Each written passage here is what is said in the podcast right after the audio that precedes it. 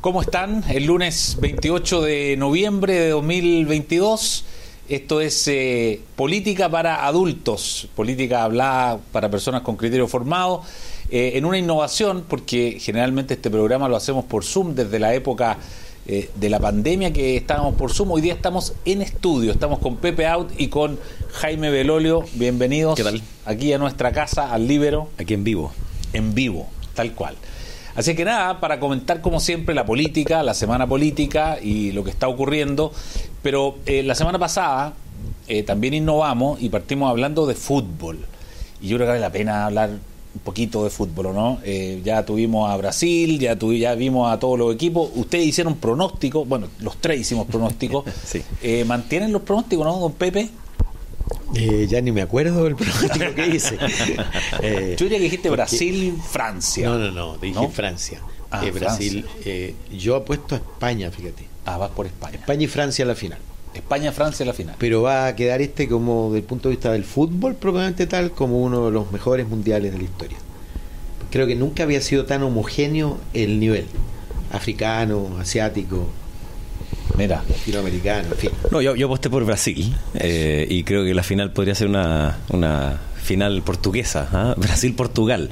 mira. Eh, y Argentina, bueno, depende cómo se den los, los puntajes, pero debiese posiblemente toparse con Brasil ahí en, en semifinales. Eh, y Argentina no, no, no ha ido como ellos pensaban que iban a ir, claramente. España Eh, se va a topar con Brasil en cuartos. Esp- España ha estado mejor. Pero yo, yo estoy de acuerdo contigo que hay varios que tienen como el mismo nivel, pero igual todavía hay como dos categorías. Ah, es- está la categoría de eh, Brasil, Francia, eh, España, y después hay otro que ya está un poquito más bajo, de Argentina, digamos, y otro que está más bajo, que no está en la misma calidad que antes, Alemania, no está jugando como jugaba antes. Eh, hay otros que, claro, que pueden destacar, que en algún minuto fueron buenos, pero hoy día no están en- en- pasando un, un- un buen momento. Inglaterra está entre medio de esas dos categorías, digamos. Pero Alemania es un país que siempre carbura lento. ¿Ah? Pero cuando, cuando carbura, Cuando agarra, Arrasa. agarra vuelo, arrasa. yo creo que hay que esperarlo. Oye, un, eh, hablábamos un poquito antes, fuera de cámara, con Pepe. Yo le decía, esto es como un mundial, siento como que un mundial donde van a morir los elefantes. Como que eh, es un mundial de jubilación de vieja De varios. gloria y que no, que están terminando y otros que, que unos cabros que vienen entrando muy bien. Bueno, Messi y Cristiano Ronaldo por de pronto, digamos. Es el último mundial de Messi y de, de- de Cristiano Ronaldo. Ahora están terminando amboté, como dicen los franceses, es decir, desplegado, en grande. en grande. Está bien. Oye, lo otro que está grande eh, es el tema de los camioneros, que la semana pasada estaba recién, era como un incipiente eh, conflicto y hoy día llevamos ocho días y no pareciera eh, extinguirse. Eh, hoy día, de hecho, con relación a ayer, hay más eh, eh, puntos donde hay conflicto. Ayer habían 36 lugares semibloqueados, hoy día hay 42 en este día lunes. Eh, Pepe, eh, además vemos que hay cierto enredo comunicacional ya. Tenemos un ministro que hoy día habló de la imbecilidad del, eh, de la movilización, lo cual para un gobierno como este, ¿no? que la movilización era como su eje, llamar imbecilidad a una movilización, a mí me pareció raro. No sé qué te parece a ti. Sí, claro. Bueno, llamar imbecilidad, imbecilidad a cualquier cosa proferida por otro ser humano implica una soberbia que no debiera estar dentro de los rasgos característicos de ningún gobierno y particularmente de este. Pero el, el hecho nuevo, creo yo, es la dificultad de cerrar los conflictos sociales hoy día. Y no digo este conflicto en particular, y producto de la fragmentación al infinito de las organizaciones y de la falta de control por parte de las dirigencias de sus representados. Ese es un fenómeno nuevo que por supuesto está en la política, pero también está en la sociedad. Fíjate que hablan de descolgados, en realidad son organizaciones informales, nacidas por supuesto de las grandes, pero que no obedecen a las directrices. Entonces, ¿qué hace un gobierno? ¿Con quién negocia? ¿Ah? Negocias con uno, pero los otros no se sienten representados porque ellos, bueno, tuitean directamente, eh, se comunican por WhatsApp con todo el resto y no necesitan pasar por intermedio del dirigente para llegar a los demás. Y yo creo que eh, eso es un rasgo diferenciador, fíjate, y muy complejo que hace muy complejo gobernar. Tú lo viviste. No, estaba, pensando, estaba, pensando, que lo más parecido a, hacer las negociaciones en el Parlamento. Claro, que no basta con hacerla ni con el presidente de un partido, ni tampoco con el jefe ni de, la bancada, ni con el subjefe. Exacto, depende mucho la cohesión del partido, que hoy día es cada vez más escasa. Pero en el tema de los camiones, yo creo que a, a este gobierno le pasa que tiene, tiene un problema de origen. Eh, y es que ellos dijeron, acuérdate que en el gobierno pasado acusaron constitucionalmente a Víctor Pérez, porque decían que no había aplicado la ley de seguridad del Estado, cuando ellos además creían que esa era una ley autoritaria, pero lo acusaron constitucionalmente por no aplicarla en el caso de los camioneros. Y entonces la primera movilización que hubo en este año, eh, amenazaron y aplicaron. Y después retiraron para que terminara el problema. Y hoy día ahora vuelven a decir que lo van a hacer.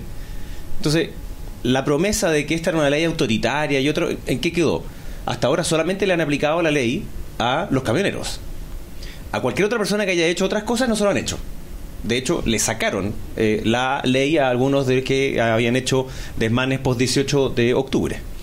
Eh, entonces, es muy ambiguo en eso el gobierno. Sabe que le tiene el trauma todavía de los camioneros de, eh, obviamente, de la época de la dictadura, ya está bien, eh, puede ser, pero suponer que son los mismos es una cuestión muy absurda.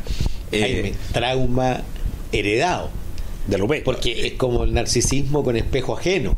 Porque no es la experiencia de esa generación. Y, además, el, cuando hay problemas de tránsito y otro, ellos mismos estuvieron a favor del que baila pasa, estuvieron a favor de las barricadas, estuvieron a favor de muchas cosas y resulta que ahora entonces interponerse en la carretera es malo. Entonces no, yo creo que interponerse en la carretera es malo siempre. Eh, y a nosotros nos tocó como gobierno también tener varias de estas eh, demandas eh, y varias movilizaciones que eran difíciles y sobre todo hay una que es súper transversal, que tiene que ver con la seguridad en las carreteras. Pero finalmente el gobierno está en una posición debilitada, y eso también me tocó vivirlo cuando hay baja aprobación ciudadana, y de lo que están haciendo estos gremios y otros es tantear, pues, ver cuál es, eh, cuál, cuál es el pulso que tienen, hasta, dónde llegan, qué es lo que van a tener que ceder o no. Al principio dijeron que solo iban a manifestarse en temas de seguridad en las carreteras y ahora ya le están ofreciendo cuatro meses de eh, el, precio fijo en el diésel. Bueno, están tanteando. eso ya está concordado. Eso ya está listo, claro. O sea, ya hay recursos públicos adicionales a los recursos, millones de dólares. A los recursos que normalmente están para contener, eh, entre paréntesis, la opinión pública no, no, no sabe toda que los camioneros y particularmente los que tienen pocas unidades eh, les devuelven el impuesto específico entre el 31 y el 80%. ¿ah? Claro. Eh, y por lo tanto es agregar recursos. Y, y, y, hay muchos esperando cuán cerrada o cuán abierta está la mano, viene la negociación de los empleados públicos. Claro, claro. Eh, y por supuesto eh, y esto puede marcar tú puedes abrir una caja de Pandora en un momento en que el control de la macroeconomía es clave, demasiado fundamental para el éxito o diría evitar el naufragio del gobierno, más, la, que el éxito. La NEF pidió 12% de reajuste mm. como piso. Claro. Entonces, lo que pase con los camioneros, imagínate que eh, se entregan más recursos. Ellos van a decir, no le vayan a entregar a los camioneros más de lo que, o sea, más a ellos que nosotros. Lógico. Y después viene el colegio profe. Y después vienen otros tantos más que van a estar exactamente en la misma posición. Entonces, ese es el problema de un gobierno que tiene poca experiencia en esto, pero que a la vez fue muy amiga de esos mismos movimientos que eh, desestabilizaban o bajaban la aprobación. Y hoy día le toca estar en el otro lado y le cuesta cerrar entonces las negociaciones y decir, ya, ok, te doy la mano y listo. O sea, a ellos les criticarían mucho el que fueran los transportistas a la moneda a cerrar un deal pero le convendría mucho a la vez al gobierno porque lo necesita en términos de orden público. Eh, Jaime hablaba de, la, complejidad, lo difícil que es para un gobierno negociar cuando está mal en la encuesta. Las dos encuestas que conocimos ayer, eh, CADEM y Pulso Ciudadano, hablan que eh, el gobierno sigue cayendo, poco, pero sigue cayendo y ya como que hubiese quebrado el nivel de su apoyo base, ¿no? Ese, un poquito menos de un tercio, o puede ser el 25, entre el 25 y el 30 que, tenía eh, originalmente. ¿Tú crees, Pepe, que eh, el gobierno está empezando a perder apoyo entre los propios, entre, entre el mundo, los boricistas, por decirlo de alguna manera? Eso ocurrió después del, del plebiscito. Tú sabes, antes del plebiscito el gobierno llega a la cifra del plebiscito, en la práctica. Terminó justo antes del plebiscito con 39% y, y la semana inmediatamente siguiente y luego cae. Y efectivamente, ¿dónde cae? Cae en el electorado que votó por Boric y que siente que el gobierno los llevó a la derrota. ¿Mm? Claro, por lo tanto, cobran la derrota. le la responsabilizan, le cobran, en fin. Y, y cuando el gobierno retoma la iniciativa con la reforma previsional, eh, eso se recupera. Pero, como dijimos aquí, lo más probable es que fuera un veranito de San Juan, porque cayó 11 puntos, o más bien subió 11 puntos la desaprobación, pero ya volvió a caer 5, es decir, la mitad. Y bajó 8 puntos, o al revés, subió 8 puntos el apoyo y ya perdió la mitad. ¿Ah? Eh, lo que yo creo es que el gobierno, fíjate, se ha movido apenas por encima de su respaldo inicial. Porque todos piensan que el respaldo inicial es el, el 56%, De pero la no es así. vuelta, claro. es el 25%, el 25,8% de la primera vuelta. Ese, esa es la franja ciudadana que apoyó el programa, el carisma, el liderazgo del candidato, cuando tenía toda todo el menú a su disposición. Y yo creo que se ha movido apenas por encima de eso. Es decir, el gobierno con su acción no ha logrado hacer lo que hacen los gobiernos normalmente, que es consolidar parte a lo menos del apoyo que recibieron en segunda vuelta para ganarle a su adversario, que es por definición un apoyo frágil y provisorio. Y tú tienes que hacer cosas para, tienes que disipar dudas, tienes que disolver fantasmas. Y aquí más bien se han confirmado fantasmas. Claro, empiezas a perder apoyo entre los propios. Bueno, eh, ustedes lo vivieron también, Jaime, en, el gobierno, cuando tú notas que, que ni siquiera los que eran tus íntimos amigos hoy día están contigo. No, claro, cuando uno necesita que algunos salieran a hablar, eh, están los teléfonos apagados, eh, los WhatsApp no llegan, ¿eh? se, acaba, internet. Pero el gobierno este tiene un problema adicional que no teníamos nosotros, que la coalición de Chile Vamos, si bien tenía hartas diferencias, no tenía esa profundidad de distancia ideológica que tiene hoy día eh, a pro dignidad con el socialismo democrático. Entonces el, el gobierno está permanentemente en este eje de compañeros tratamos pero no pudimos. Eh, entonces apruebo el TPP y hago las side letters. Entonces digo que hay terrorismo, pero en verdad solamente en el molino Grolmunds. Entonces sí, hay terrorismo y la ley tengo que aplicarla, pero en verdad es mala, así que no la voy a aplicar, voy a hacer otra cosa. Eh, quiero eh, hacer una reforma de las pensiones, pero voy a mandarla con seis puntos a eh, solidaridad, cuando por de pronto la PGU ya son cuatro puntos de solidaridad. ¿Y por qué hace el seis? A sabiendas de que no va a terminar en seis porque es para hablarle a su público. Entonces, permanentemente el estar haciendo esta dualidad hace que se desencanten aquellos que están en los márgenes. Porque hay alguno que dice, ya, pues, ¿hasta cuándo? Eh, ¿Hasta cuándo de la socialdemocracia o hasta cuándo de la eh, esta visión más hacia la hacia la izquierda? Y, y yo creo que en, en eso el presidente Boric no va a quebrar con ninguna de las dos. O sea, él va a tratar de ser siempre el puente que las pueda ah, tratar de permanecer unidas. Y la retórica del el programa es lo que mantiene a prueba de dignidad. Por eso de ahí las amenazas del PC hace un tiempo atrás que decían si se mueven un milímetro del programa, si no sé cuánto. Entonces la amenaza del programa lo único que permite que el PC y a la izquierda digan, ok, este todavía es nuestro gobierno. Y se tienen que comer los sapos del TPP, eh, de las leyes de seguridad, al menos en las palabras. Mm. Porque en las palabras han dicho que van a hacerlo, en la práctica no han aprobado ninguna, digamos. Eh, y tiene la ventaja, eso sí, ahora el presidente Boric, que al tener a Carolina Toa y a tener a eh, la ministra eh, se Analía. expresa, Analia Uriarte, tiene un equipo mucho más, que, que lo arropa mucho más, en términos políticos, en términos del Congreso. Antes no tenía eso. Claro, y con más oficio. Ahora, eso que tú dices es universal. Es decir, el, el matrimonio igualitario tampoco estaba en el programa y obviamente ah, los parlamentarios. programa Piñera. Yo, yo los vi crujir ah, cuando ah, tú, como vocero con el presidente, llevaban adelante esa votación y otras. Eh, lo nuevo aquí, creo yo, y lo grave, lo dificultoso, es la disociación o, o, te- ¿cómo te lo digo?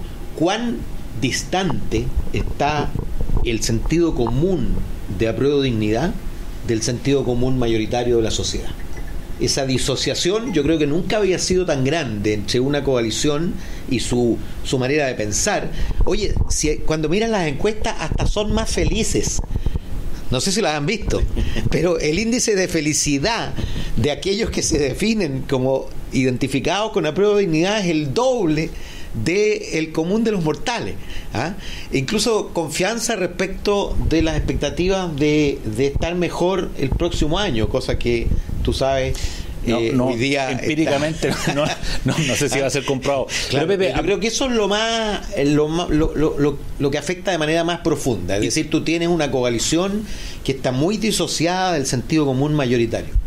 Y déjame agregarle una cosa más que lo, lo hablábamos también eh, hace un rato antes de, de partir el programa, que esta encuesta del INJUV, una encuesta grande que se hace, que acaba de salir, eh, y, y entonces se toma la temperatura de los jóvenes, porque eh, por supuesto que eh, eh, Gabriel Boric es un fenómeno eh, etario, ¿no? O sea, aquí hay un movimiento juvenil, eh, en esa encuesta, por ejemplo, en las cosas que dice que el 57, el 60, casi el 60% de los jóvenes se movilizaron después del 18 de octubre, y esta es una encuesta que, que está mostrando que parece que hay una especie de moderación de los jóvenes, ¿no?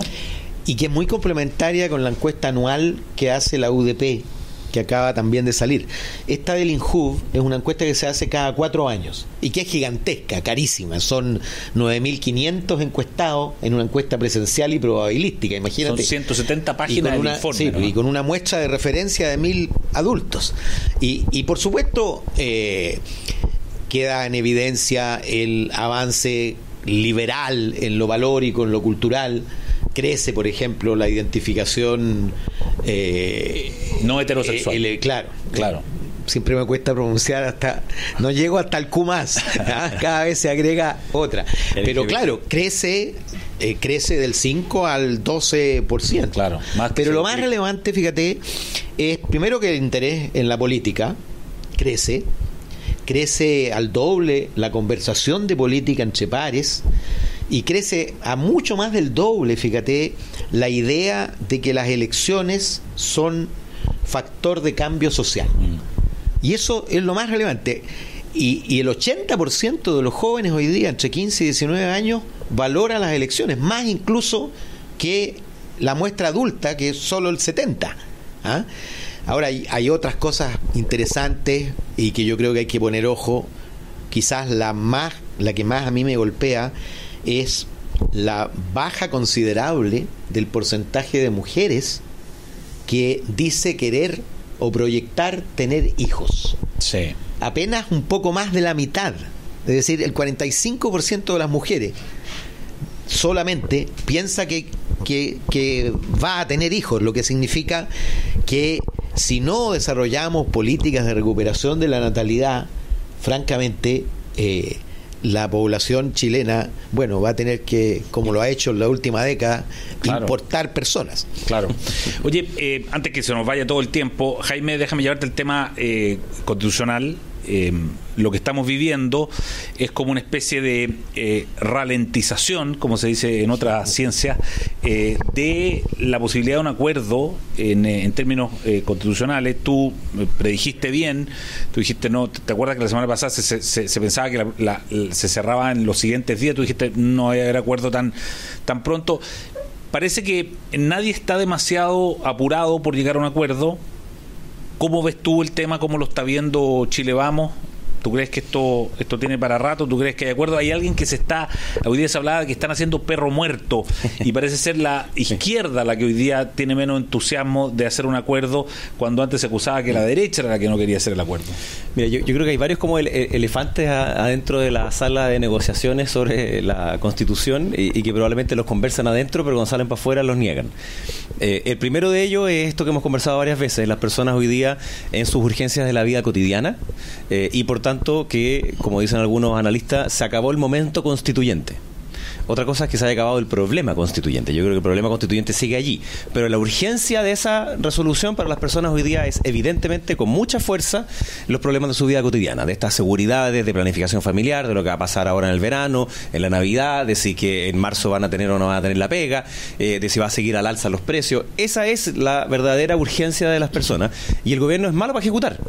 Y entonces en esas áreas habla, pero le cuesta el después ejecutar en ese sentido. En cambio se siente mucho más cómodo en la otra discusión, en la discusión constitucional. Pero lo- el otro elefante es lo que pasa con las elecciones. Y entonces miran encuestas, que sabemos que pueden no ser eh, eh, las mejores aproximaciones el día que hayan elecciones con voto obligatorio, pero la miran y eh, al Frente Amplio no le conviene mucho porque como ya perdieron el 4 de septiembre y están en una posición semi-negacionista de haber perdido, crecen un poquito en la encuesta, se quedan con eso y como se sienten que aquí no pasó nada. Eh, después tienes el arco entre el socialismo democrático hasta la UDI, que hoy día se vería disminuido por efecto de una izquierda radical inclusive más allá del PC, y por el PDG y por el Partido Republicano. Entonces, frente a la idea de tengamos una eh, convención o como se llame, digamos, que nos permita tener una constitución moderada, dicen, parece que no nos conviene esa vía, ¿eh? porque esa vía va a hacer que pierdan los que estamos más cerca de poder llegar a este consenso. Entonces hoy día tenemos al senador Insulza eh, diciendo, eh, yo estoy por cualquiera de las alternativas. Con tal que haya plebiscito salida, yo compro lo que sea. Lo único que importa ahora es plebiscito de salida. Entonces, bueno, esa es una discusión súper interesante, pero, pero de la cual el Frente Amplio dice que no. hoy día me tocó un debate en la mañana temprano con, con Pierina Ferretti, que, es muy inteligente, y ella decía que no, que, que, el Congreso no tiene la legitimidad para poder hacer el cambio. Además, pero a pesar de que tenga eh, el poder formal, no lo tiene. Yo decía, chuta, sorry, pero yo creo que los parlamentarios sí son legítimos. A mí no me parece que sean ilegítimos. Otra cosa es que tengan que estar abocados en un 100% a la tarea constitucional. Yo creo que ese sería el error. Mucho más que la legitimidad, es el error de que estuvieran dedicados a un tema que para las personas no es el día principal. Entonces, en suma, se acusan ambos de que uno no cumplen la promesa, el otro dicen aquí quieren hacer perro muerto. En la práctica eh, hay acuerdos como en, los principios generales y no hay acuerdo en el cómo se materializan y por tanto eso se va a seguir dilatando hasta no sabemos cuándo. La verdad es que no, no, no sabría decirte. Puede, puede, que haya algún algo que lo desencadene y que lo acelere o al revés. Eh, algo que eh, signifique que todavía pase eh, no solo en ralenti, sino que ya esté en neutro y se empiece a apagar, así como el carburador se empieza a echar a perder. Ese es exactamente el problema. ¿Cuándo? Mm. Porque yo, tú sabes, participé mucho en las negociaciones electorales. Y el cuándo estaba fijado por el CERVEL.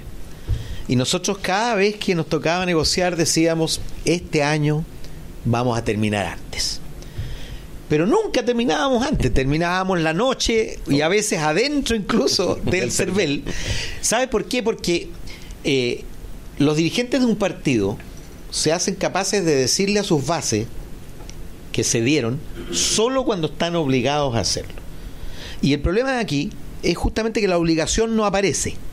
Más encima, la obligación se disuelve un poco porque obviamente la gente pasa a otra cosa mariposa ¿ah? y hay problemas que son más urgentes.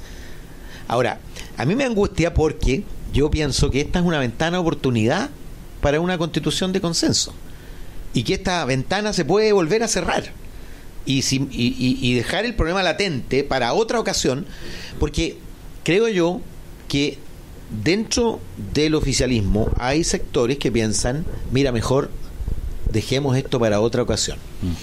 Porque las condiciones revolucionarias ¿ah? se alejaron. Condiciones materiales. ¿Ah? Entonces, claro. esperemos una circunstancia mejor para poder hacer la constitución que ¿ah? nos acomode. Eh, y yo creo, al revés, que hay que aprovechar esta circunstancia, porque ¿qué, tiene de, de, bueno esta circunstancia? Primero que todos los principales actores tomaron conciencia de que o hay una constitución de consenso o no hay nueva constitución. Segundo, todos los actores principales tomaron conciencia, y nosotros lo vivimos los mm. cuatro años últimos en el Congreso, de que la constitución no solo no es respetable, sino sobre todo no es respetada. Mm. Y cuando tú tienes reglas del juego que no son respetadas, las sociedades y los países tienen que apurarse en restablecerlas, porque son las condiciones básicas de, desde la inversión hasta el respeto a las instituciones. Si tú quieres restablecer respeto a instituciones, si tú quieres restablecer certezas, tienes que redefinir reglas del juego legítimas.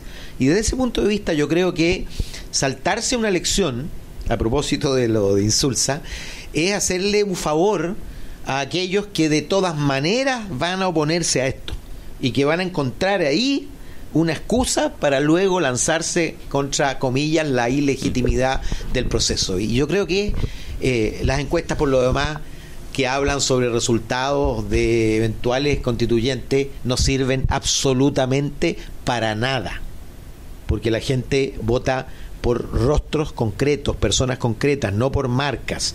Y el partido de la gente puede marcar un atractivo del 10%, pero si no tiene candidatos que encarnen eso y, perdóname, no los tiene, eh, no va a sacar esa votación. Oye, yo déjame agregarle solo una, una cosa a Pepe, estoy completamente de acuerdo con lo que él dice, con un adicional.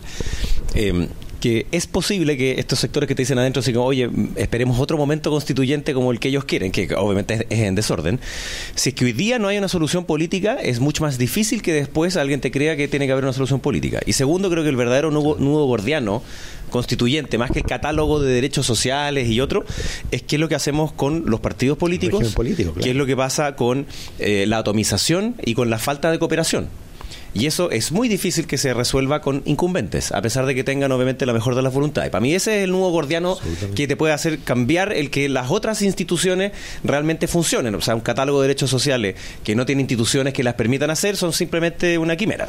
Fíjate que la encuesta Cademen llega un dato interesante. La expectativa desmedida y disociada de la realidad respecto de la nueva constitución ha ido bajando. La gente espera mucho menos que la constitución le resuelva los problemas de salud, educación, seguridad, pero sabe que sí le va a resolver el problema de la crisis del sistema político. Mm. Y eso se acerca mucho más a lo que efectivamente es mm. un trabajo constituyente. Lo más importante de la nueva constitución es la reforma al sistema político. Bueno, y de hecho en esta encuesta que hablábamos del INJUB, hasta los jóvenes, digamos que supuestamente eran más ignotos sobre esto, se dan cuenta de la importancia de la política. Y por eso que nosotros hacemos este podcast, porque se llama Política para Adultos, porque nos importa la política. Oye, muchas gracias por, eh, por esta posibilidad de estar aquí en el estudio. Estamos con público, nosotros hoy día acá, así que eh, es muy agradable, es muy entretenido, es una experiencia nueva para nosotros. Eh, así es que nada, lo esperamos la próxima semana. Muchas gracias. Nosotros nos quedamos con la Red Libero, que seguimos adelante con, eh, con un programa especial para los miembros de la Red Libero. Pero para ustedes que están allá, muchas gracias por acompañarnos un, eh, un nuevo lunes. Gracias, Pepe. Gracias, gracias Jaime. Chao, un gusto. Chao, chao. El Libero, la realidad como no la habías visto. Haz que estos contenidos lleguen más lejos haciéndote miembro de la Red Libero.